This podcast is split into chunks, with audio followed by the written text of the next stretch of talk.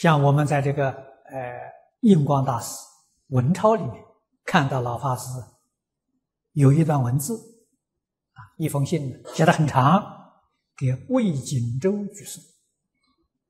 这位居士也是在老法师会下接受三皈依的传授，他遭到了灾难，邻居失火。把他家的房子烧毁了，这个财产呢，付诸于一炬。太太因为这个刺激过世，家破人亡啊。他自己一天到晚的呆若木鸡，一天到晚是痴痴呆呆。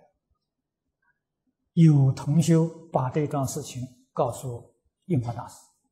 印光大师写了一篇很长的开示，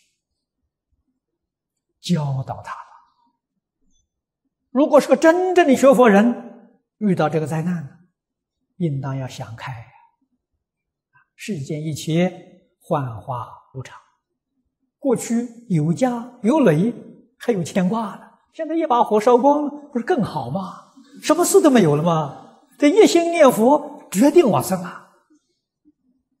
那个念头一转呢，这一把火是好的增上缘呐。几个人在这个灾难里头能转得回头？